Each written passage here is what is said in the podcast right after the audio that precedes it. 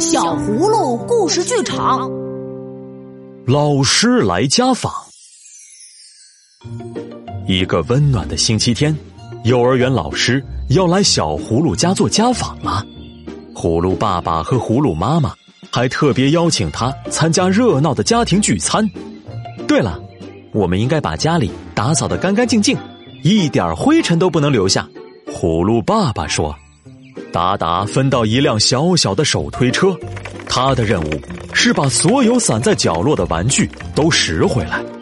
欣欣领到了一只簸箕和一把刷子，他的任务是把阁楼台阶上的干落叶扫起来。其余的任务由葫芦哥哥小可和葫芦姐姐依依来承担。小可领到一把扫帚和一个垃圾袋，他的任务是清扫草地上所有的雪糕棍儿。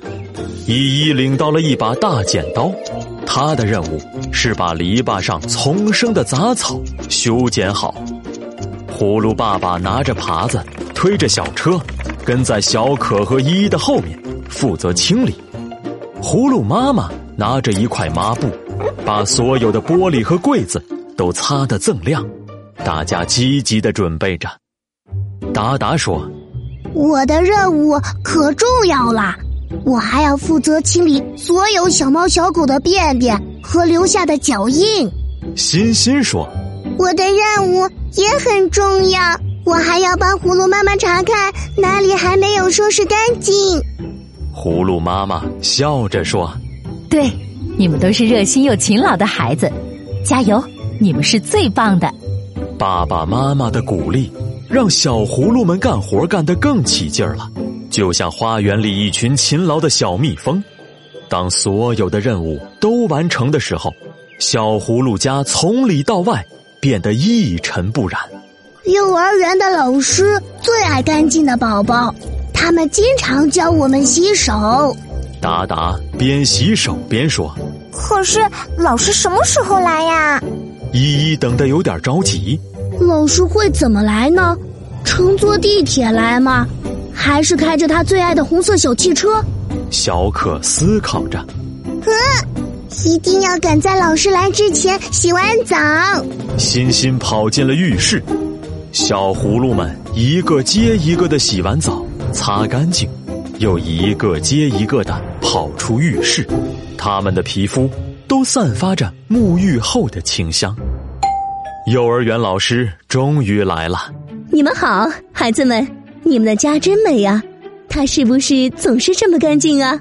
小可鼓起勇气说：“嗯，呃，其实我们是专门为您打扫的。”老师开心的笑了。我真是太荣幸了，谢谢你们，孩子们。葫芦妈妈已经做好了香喷喷的菜肴，大家和老师一起围坐在餐桌旁。哇，有蒸鱼、烤鸡、沙拉。太多数不过来的菜肴和丰富的水果拼盘，大家吃得津津有味。这是我吃过的最美味可口的午餐。当老师要离开的时候，他说：“这是一次愉快的家访。等孩子们来我家时，你们一定也会吃到美味的菜肴。”当有人来家中做客时，我们要把家里收拾得干净整洁，体现出家庭的风貌。适当准备茶点，可以表达对客人的欢迎和尊重，以诚相待，热情待客，这是主人修养和品质的体现。小朋友们，如果你也想当一次小主人，不妨邀请你的好朋友来家中做一次客吧。如果你喜欢我们的故事，就快快关注我们的微信公众号“小葫芦家族”。还有更多精彩内容和精美的小礼物等着你哟！亲爱的小朋友，今天的故事听完了，勤洗手，多运动，不挑食，每天一粒维生素 A、D，细菌病毒统统远离你。